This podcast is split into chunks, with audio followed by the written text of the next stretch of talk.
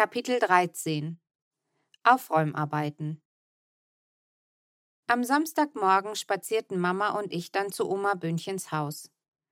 Ich war das letzte Mal kurz vor Weihnachten dort gewesen. Da war es Oma Bündchen noch so gut gegangen, dass sie uns alle zum Adventsstündchen am Kamin eingeladen hatte. Das hatte sie jedes Jahr in der Weihnachtszeit gemacht. Das Feuer im Kachelofen hatte geprasselt und geknackt und es hatte nach Bratäpfeln gerochen. Es gab auch Plätzchen und Punsch, und Oma Böhnchen erzählte uns von früher, als das Haus noch voller Menschen gewesen war und sie alle zusammen einen riesigen Baum hineingeschleppt und den Weihnachtsschmuck aufgehängt hatten. An ihrem letzten Weihnachtsfest hatte Oma Böhnchen auch noch einen Baum bekommen. Er war zwar klein, aber wir hatten ihr geholfen, den Baumschmuck vom Dachboden zu holen und ihn ganz festlich zu schmücken. Oma Böhnchen hatte winzige kleine Holzfigürchen, die wir an die Zweige hängten. Sie waren in Seidenpapier eingeschlagen und in alten Hutschachteln verpackt. Die Figürchen auszuwickeln war schon ein Vorgeschmack auf die Geschenke. Am schönsten fand ich ein Engelchen mit goldenem Haar und einer Flöte in der Hand. Das Engelchen war so zerbrechlich und sah so kostbar aus, dass ich es nur sehr vorsichtig und auch nur mit den Fingerspitzen berührte. Und auch wenn an Oma Böhnchens letztem Weihnachtsfest vielleicht nicht alles so war wie in den Jahren davor, es war doch gemütlich und festlich und wunderschön. Zwei Tage nach Silvester wurde Oma Böhnchen dann ins Krankenhaus gebracht und sie kam nie wieder zurück. Mama war danach noch einmal im Haus gewesen, um Oma Böhnchen ein paar Sachen ins Krankenhaus zu bringen und dann nach ihrem Tod, um Kleider für die Beerdigung herauszusuchen. Man macht die Toten nämlich im Sarg ganz schick, obwohl das ja dann eigentlich nicht mehr so wichtig ist. Aber ich kann schon verstehen, dass Oma Böhnchen nicht unbedingt im Krankenhaus Nachthemd beerdigt werden wollte. Das sah nämlich wirklich ganz scheußlich aus. Als wir an diesem Tag in das Haus kamen, waren schon ein paar andere Frauen aus der Gemeinde da. Sie standen in der Küche und mir kam es komisch vor, hier hereinzukommen und statt Oma Böhnchens Stimme so viele andere zu hören. Karen, rief Frau Kleinschmidt. Frau Kleinschmidt war Mannes Frau, und obwohl wir wussten, dass sie Olga hieß, durften wir nur Frau Kleinschmidt und sie zu ihr sagen. Sie wollte das so. Ich habe das nie ganz verstanden, wo Manne doch so nett und lustig ist, aber Frau Kleinschmidt hat es nicht so mit Kindern und vielleicht war das deshalb so schwierig. Und ich konnte mir inzwischen auch beim besten Willen nicht vorstellen, dass ich eines Tages Olga zu ihr sagen würde. Wir wissen gar nicht so recht, wo wir anfangen sollen, sagte Frau Kleinschmidt. Mama und ich standen jetzt auch in der Küche. Mama stemmte die Hände in die Hüften und sagte Tja. Ich schaute mich um. Auf der Fensterbank lagen noch vertrocknete Tannenzweige und Tannenzapfen, dabei war es schon Juni. Mein Hals fühlte sich plötzlich so eng an und es brannte mir in den Augen. Und da merkte ich, dass ich einfach ganz doll traurig war. Ich zog die Nase vorsichtig hoch und Mama legte den Arm um meine Schulter und drückte mich ganz fest. Ich denke, das Beste wäre immer zwei nehmen sich ein Zimmer vor, schlug Mama vor. Olga und Sabrina vielleicht die Küche und Marianne und Gabi das Esszimmer. Fine und ich übernehmen das Schlafzimmer. Alle nickten zustimmend und Mama schob mich zum Flur und von dort zum Schlafzimmer. Wenige Augenblicke später stand ich dann plötzlich vor Oma Böhnchens altem Bett. Ich umklammerte einen Bettpfosten und schloss die Augen, und durch meine Nase zog Oma Böhnchens Geruch.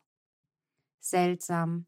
Da war sie schon seit Monaten nicht mehr in diesem Raum gewesen, und jetzt roch es so, als sei sie nur kurz einkaufen gegangen. Das ist ihr Parfüm, sagte Mama nach einer Weile. Manchmal wundere ich mich, wie tief meine Mama in mich reingucken kann, so dass sie immer weiß, wie es mir geht oder was ich gerade denke. Ich öffnete wieder meine Augen und dann schaute ich mich aufmerksam um. Das alles würde verschwinden. Oma Bündchens Bett, der alte Schrank, die Kommode, der Spiegel, die Bilder und der wunderschön weiche Morgenmantel, der an dem Haken neben der Tür hing. Und Oma Bündchens Duft. Der würde mit all den alten Sachen gehen, für immer. Was bleibt denn da noch von ihr hier? flüsterte ich. Oma Böhnchen ist doch viel mehr als ein Haufen alter Sachen. Sie ist ganz fest in deinem Herzen und in meinem, und niemand kann sie dort wegholen. Mama seufzte. Aber mir tut es auch weh. Wir weinten ein wenig. Wenn man zusammen weint, ist das richtig gut. So, als ob die einen Tränen die anderen wegwaschen. Nur alleine weinen macht sehr müde und leer. Zusammen weinen macht fast ein bisschen stark. Als wir draußen die Frauen klappern und plaudern hörten, sagte ich, jetzt müssen wir aber auch was schaffen, Mama. Und das taten wir dann auch. Im Flur hatte Manne mit Sam und Noah schon ganz viele Umzugskisten bereitgestellt, und es lagen Rollen mit dicken schwarzen Müllsäcken da. Mama riss uns zwei Mülltüten ab, und ich schleppte einen Karton ins Schlafzimmer und stellte ihn aufs Bett.